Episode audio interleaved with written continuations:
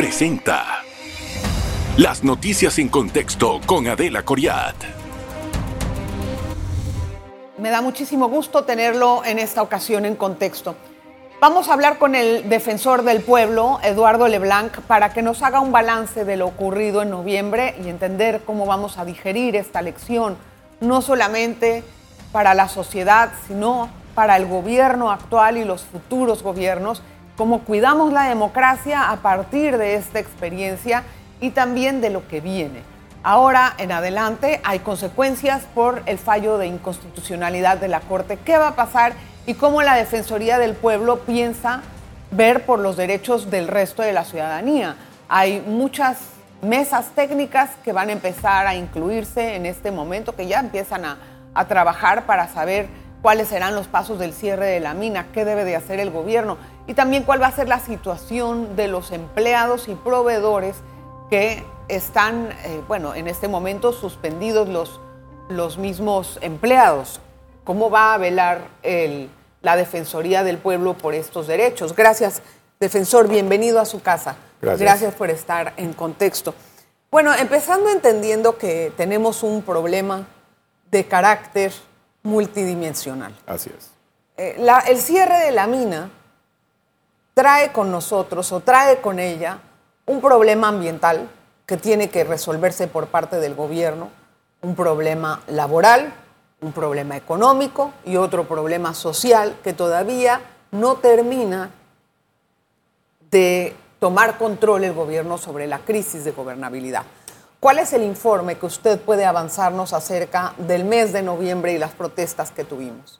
Sí, muchas gracias. Sí, la verdad que el tema la mina es un enfoque social, económico y ambiental, eh, el cual hay que afrontarlo con responsabilidad y hay que afrontarlo con decisiones claras y firmes y a través de personas eh, científicas, conocedores en todos los ambientes.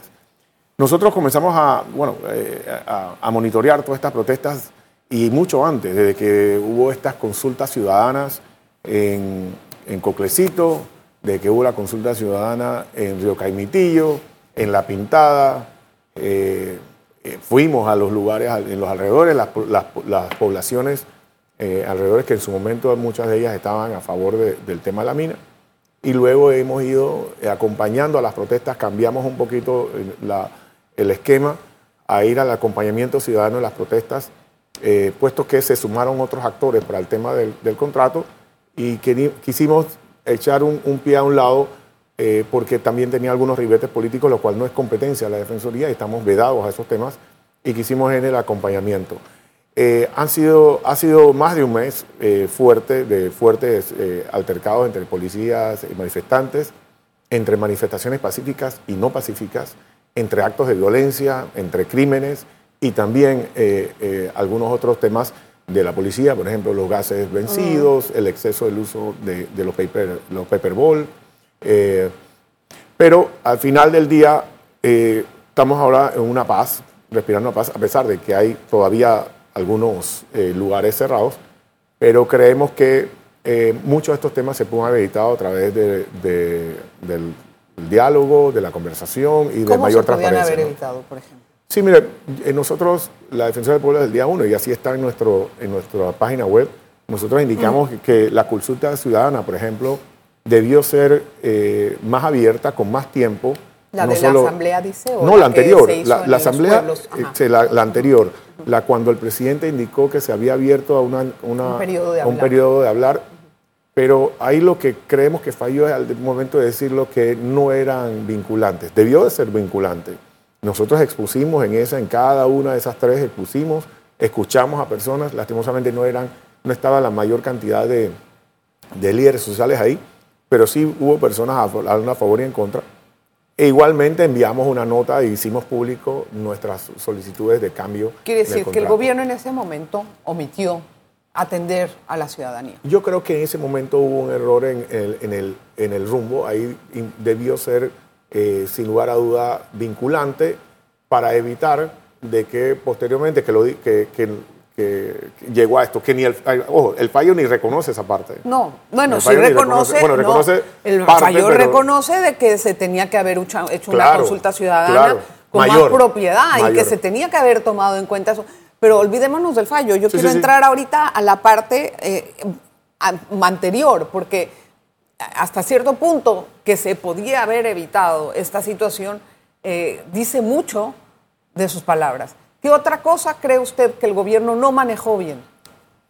Bueno, eh, dentro del informe que estamos realizando nosotros, igualmente eh, creemos esa parte del diálogo debió ser más abierta, debió tener un, estudio de impacto ambiental, como, como, nosotros lo dijimos en su momento, y de alguna forma debió involucrar a diferentes actores.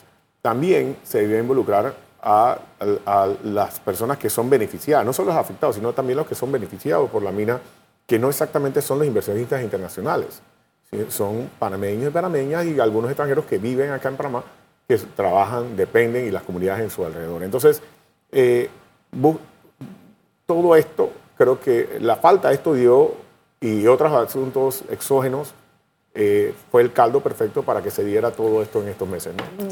también hay la sensación de que no es nada más el tema minero, la sensación es de la falta de tomar en cuenta a la ciudadanía en cualquiera de los asuntos que se esté hablando. Es un hartazgo también de la ciudadanía que está cansada de que se le vea como si fuera un mueble de, la sala. Quiere una participación en el trabajo, en el lugar, quiere una participación para el presupuesto, para la forma en cómo se toman las decisiones y no pasa. ¿Usted cree que la crisis de gobernabilidad que hubo en noviembre continúe. Bueno, es difícil hablar del tema sin, eh, teniendo una, una mordaza legal y constitucional que tiene la Defensoría, pero creemos que siempre fielmente en la participación ciudadana. Una cosa es participar en los temas de la nación, otra cosa es co-gobernar. Nosotros reconocemos desde el ámbito de derechos humanos que los gobiernos se eligen para gobernar, pero hay que escuchar al pueblo. No exactamente significa co-gobernar. Hay algunas personas que han confundido eh, a favor o en contra eh, esta definición de, participación. O sea, que eh, quieren estar en todo y tomando las decisiones ellos. ¿Cómo se entiende lo la que pasa es que Sí, lo que pasa es que para poder tomar decisiones tú tienes que hacer consultas. Sin embargo, tú eres electo para gobernar. Al final del día, el que toma la decisión es el gobierno electo. Nos guste o no nos guste, así es la democracia. Ya, pero mire todo lo que pasó con, la, con la decisión que tomaron esto acabó en un desastre. Entonces, bueno, ¿qué significa? acabó un desastre por, por varias cosas. Acabó un desastre no solo por el, por el tema del contrato, vuelvo a repetir, también por temas exógenos y endógenos correspondientes a eso. Por un, puede ser, las personas tenían un cansancio eh, de temas de acciones eh, de, gobierno, eh, la caída de la popularidad, las, el arrastre del, de las eh, protestas del año pasado, alto costo del combustible, gasolina, temas exógenos que no nos corresponden solo a Panamá, que obviamente están impactando de forma negativa, a todos nos impacta de forma negativa. Y eso ha sido un caldo perfecto para las, eh, bueno, el tema político, el tema de las elecciones, sí, ahora todo el, tema sociales, reivindicaciones, exacto. Eso, eso ha hecho un caldo perfecto para que esto ocurra. Vamos a hacer la pausa, señor defensor. Vamos a regresar con más de esta entrevista. No se vaya. En breve regresamos con En Contexto. Gracias por continuar en sintonía. ¿Cómo se cuida la democracia en épocas de protesta severa como la que pasamos en noviembre y de lo que sigue ahora? Eh, señor defensor, hay eh, intención, de hecho hay acciones, creo que ya se están tomando, del gobierno nacional para empezar una mesa técnica que involucra a los diferentes eh, ministerios que tienen que ver vinculación directa ¿no? con el tema de la mina. ¿La Defensoría va a participar de estas mesas técnicas? Bueno, nosotros hemos hecho un llamado al gobierno ejecutivo, al gobierno central, al órgano ejecutivo, de que participen en eso en atención a que, como iniciamos el programa, esto es, el tema de minas es un tema social, económico y ambiental, que nace de los derechos humanos, el derecho al trabajo, el derecho a un ambiente sano, el derecho al acceso a la salud, a la educación, todo esto tiene que ser garantizado por el Estado panameño a todos, tanto a los que están trabajando en la mina como a los que se ven afectados por la mina.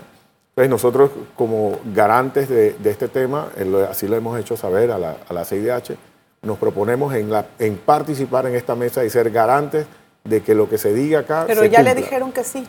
No, no, estamos esperando, esperando la respuesta, esperando la, la invitación y es un mensaje a, los líderes sociales. Esto es un tema de técnicos ambientales, es un tema de técnicos en minas, pero también hay un tema social, ¿Y económico. ¿Y cuál sería su rol dentro de esas mesas? Nosotros, nosotros como, eh, primero no buscamos en ningún motivo eh, ser mediadores, porque aquí no hay nada que mediar, aquí es buscar un cierre. Nosotros lo que, lo que estamos buscando es ser garantes de lo que se indique aquí se cumpla. Recuerda que la Defensoría del Pueblo, el mandato de Defensoría del Pueblo es posterior al mandato presidencial. Es decir, podríamos nosotros mantenernos en el tiempo y garantizar de que esto ocurra, tomando en consideración de que hemos analizado con expertos nacionales e internacionales que el, el cierre de una mina tan grande, una de las mayores minas del mundo, no va a llevar un año, ni cuatro, ni cinco. pero ¿quién la va a hacer, señor defensor? ¿Quién la va a hacer? Bueno, o sea, esa es una de las grandes incógnitas. Eso hay un problema legal, no, hay un problema legal grande en cuanto a la existencia o no del contrato, según una entrevista que hoy saqué en la Estrella de Panamá, en, en referencia a que si se va a hacer el cierre según lo que se pactó en el contrato, entonces le tocará la mina. y si no, si no se reconoce el contrato, lo va a tener que pagar el gobierno. En palabras, en rasgos muy generales lo estoy hablando, ¿no? Sí, sí. Puede leerlo después ahí. Yo, leí, yo, leí, yo leí el contrato y es cierto lo que usted está diciendo. el tema es que tenemos nosotros el dinero para invertir, dejar de invertir en educación, en salud.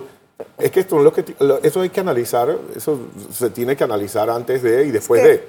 ¿Tenemos nosotros dinero suficiente para no seguir construyendo escuelas y dedicarnos al cierre de una mina? ¿Para mantener las tinas de lixiviados? Eh, de... O, el, las toneladas de piedra que sacan del, del, bueno, lo, más, del cobre. Bueno, eh, eso tiene, esa decisión tiene que tomar el órgano, ejecutivo. Nosotros ponderaremos es que se respete los derechos humanos de todas las personas, estén a favor o en contra de la mina, que se les respeten sus derechos humanos. El candidato Martín Torrijos propone que haya una contraparte, y no entiendo exactamente a qué se refiere con una contraparte, pero en el sentido de que haya como una sociedad veedora de eh, lo que se trabaja en las mesas técnicas. ¿Usted opina que eso es viable? ¿Eso está bien? Bueno, siempre, el señor presidente Martín Torrijos, eh, bueno, eh, es una idea que, ha expresado, no, no, la veo mal. creemos que la Defensoría puede ser esa parte veedora. Lo que sí es cierto, que las juntas técnicas son eso, técnicos. Nosotros hemos escuchado, de, por ejemplo, los profesores han querido participar o ya lo expresaron al Ministerio de Educación, querer participar pero este es un tema técnico, este es un tema de ingenieros, es, un tema de ambientalistas. Ahorita puede salir cualquier excusa para volver a tambalear el país. No los dejan participar, voy a volver a cerrar la calle.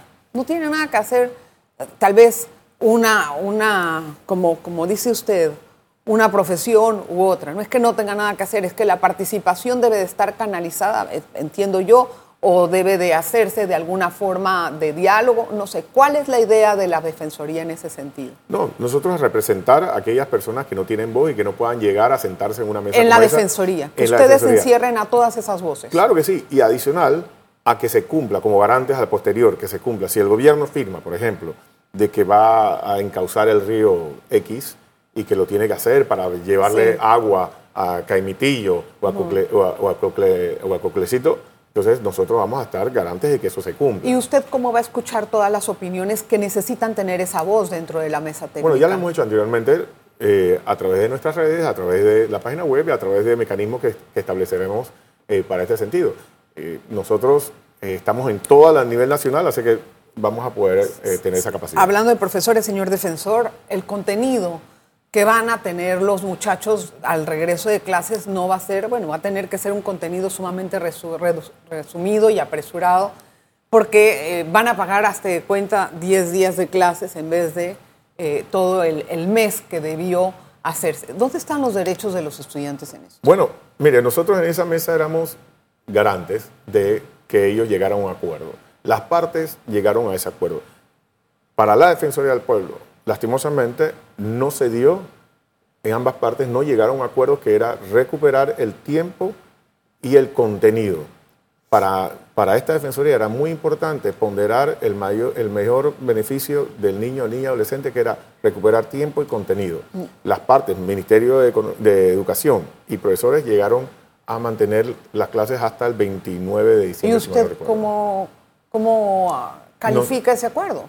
Bueno, Sí, primero si no- que todo si no se positivo llegó, al, ¿Qué al de un levantamiento. ha hecho usted al respecto? Primero de todo positivo al, al- al tener un levantamiento de una huelga. Sin embargo, en atención a nuestra ley, a la ley 285, que es el interés superior del, Sí. del niño, creemos fielmente que ese acuerdo debió ser por, recuperar tiempo y recuperar contenido. Es muy importante. ¿Y qué puede hacer la Defensoría al respecto? Bueno, Ya este hay- momento nada porque ellos llegaron a acuerdos. Ellos dos, Me- usted- que es el usted empleador. igual queda como defensor de los muchachos. Sí, sí, sí. De hecho, eh, la- el- dos leyes me lo exigen. Es correcto. Aún así, dentro de nuestro informe, nosotros vamos a mencionar cuál es la posición final de la Defensoría en cuanto a eso. La posición es una cosa y la acción es otra. ¿Puede accionar? Bueno, no, lo que pasa es que ya es un acuerdo de levantamiento de huelga.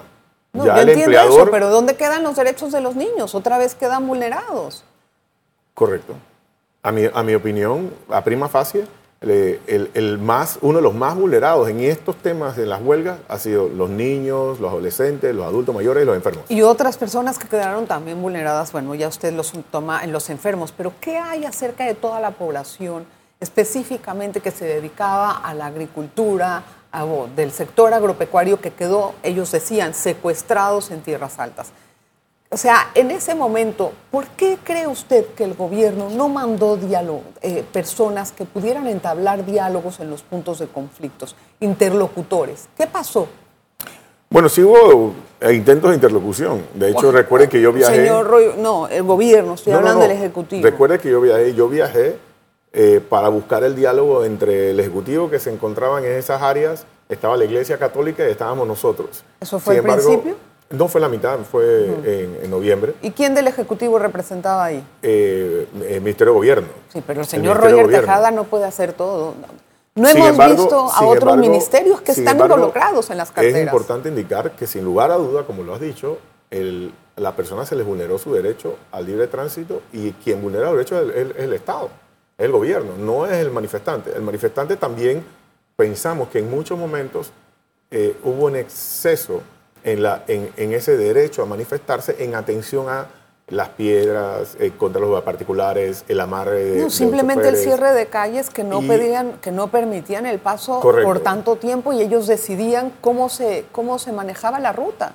Pero al final, para nosotros, a la luz de la Defensoría, quien vulneró el derecho porque no ejerció, y no estoy hablando de, de represión, estoy hablando del ejercicio de la ley, quien no ejerció la ley, ya sea a través del diálogo, de los métodos alternos o, o de, o de la, de la apertura de calles a través de no fuerza, fue el Estado panameño y a nuestro concepto eso es así. Después, vamos a hablar después de cuál es el rol de la, de la policía en todo esto. Todas estas son lecciones aprendidas. Es que si nosotros no analizamos y digerimos lo que acabamos de vivir, no vamos a poder mirar después al futuro para ver cómo vamos a evitar que se cometan todos estos excesos nuevamente. Una pausa. En breve regresamos con En Contexto. Gracias por estar en contexto. Eh, señor defensor, como nos queda poco tiempo, tal vez respuestas breves. ¿Cómo califica usted el rol de la Policía Nacional en, la- en el- en- en las protestas? En dos formas. ¿Cómo debió haber sido? Uno, eh, está bajo investigación todavía el tema del gas vencido. Estamos esperando que el señor rector de la Universidad de Panamá nos responda la posibilidad del análisis por parte de sus laboratorios. Eh, el uso de los pepper ball eh, también están Gas siendo estudiados, ¿verdad? el gas, el gas pimienta, las bolitas estas.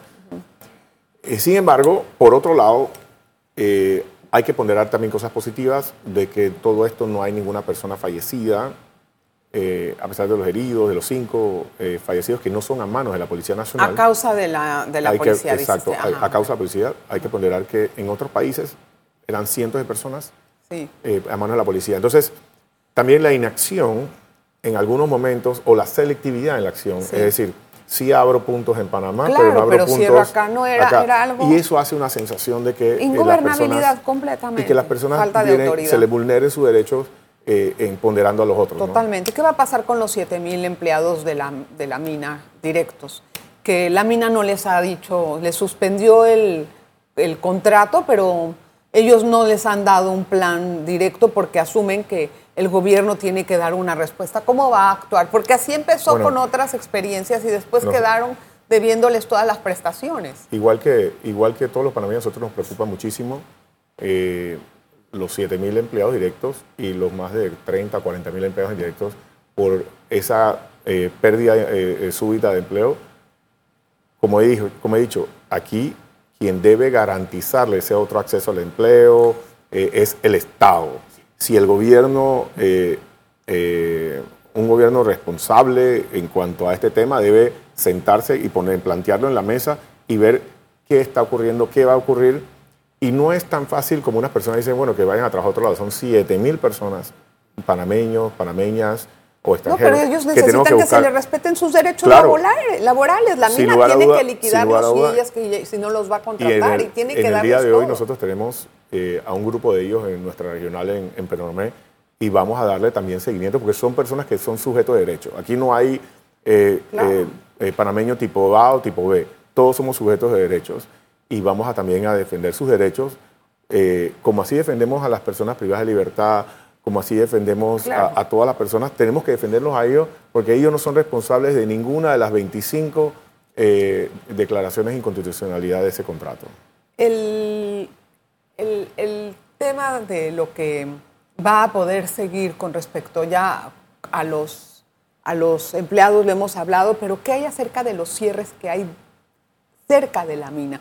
Estas personas que se hacen llamar guerreros del mar, que les han dado unas órdenes de conducción últimamente por los hechos que ocurrieron, que quemaron unas boyas, no dejaron que se acercaran los barcos, y hay gente que está impidiendo la salida de los empleados de la mina. Y lo mejor es que, digo, la mina habla por comunicados, pero esa es la única forma en que ellos se hacen sentir, no, no, no salen a hablar a la gente. Pero en realidad el tema de la mina, el, el, CEO y todos los demás deben hablar con eso, está bien. Pero yo hago un llamado a, la gente de recursos humanos que vele por su personal. Hago un llamado a los que están en el cierre, que no solo están perjudicando a la operación de la mina, que ya más perjudicada no puede estar. Están perjudicando a compatriotas que no pueden regresar a sus casas, a hijos que no pueden ver a sus papás o a sus mamás o a sus abuelos que están allá adentro. Entonces tenemos que trabajar en eso. En cuanto a la del mar, un diálogo ahí? nosotros vamos para allá. nosotros este, eh, en esta semana vamos a estar allá porque queremos abrir esos cierres. Se requieren de liderazgos para poder bueno, eso le corresponde al gobierno nacional. Sin embargo, como soy defensor del pueblo y no pertenezco al gobierno central, voy a ir a hablar con ellos y lograr la, apertura y, y, ojalá podremos lograr la apertura de, de esos puntos. Lo que sí le digo, los del mar, Miren, el derecho a manifestarse es un derecho universal. Sin embargo, bajo ley de la República de Panamá, y es importante, bajo ley de la República de Panamá no hay manifestación pacífica en el mar. El Código Penal lo establece, lastimosamente esa es nuestra ley. Esto es con lo que estamos trabajando y esto es lo que tenemos que vivir hasta que cambiemos. El que no nos gusta esas normas hay que cambiarlas entonces. Que lleguen al poder y cámbienlas.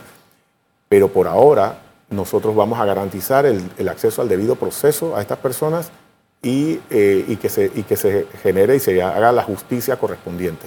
Pero en el mar es un tema súper complicado y es la posible comisión de un delito, entonces ahí sí, para no tergiversar las cosas, sí es importante de que las personas estén pendientes que hay normas penales, de hay límites de derechos y deberes que tienen que ser acatados. Hay diferencia entre una protesta y un delito sí, sí, sí. Hay una diferencia también, eh, esa, esa protesta en tierra firme que en el mar. En el mar toda esa protesta o es amotinamiento o es la otra que, le están encauzando, ¿no? Gracias, señor defensor, Gracias por su visita. Gracias por estar con nosotros. Espero que haya un buen resultado de sus acciones. De verdad. Muchísimas gracias. Gracias a usted por estar pendiente de este programa. Nos vemos la próxima.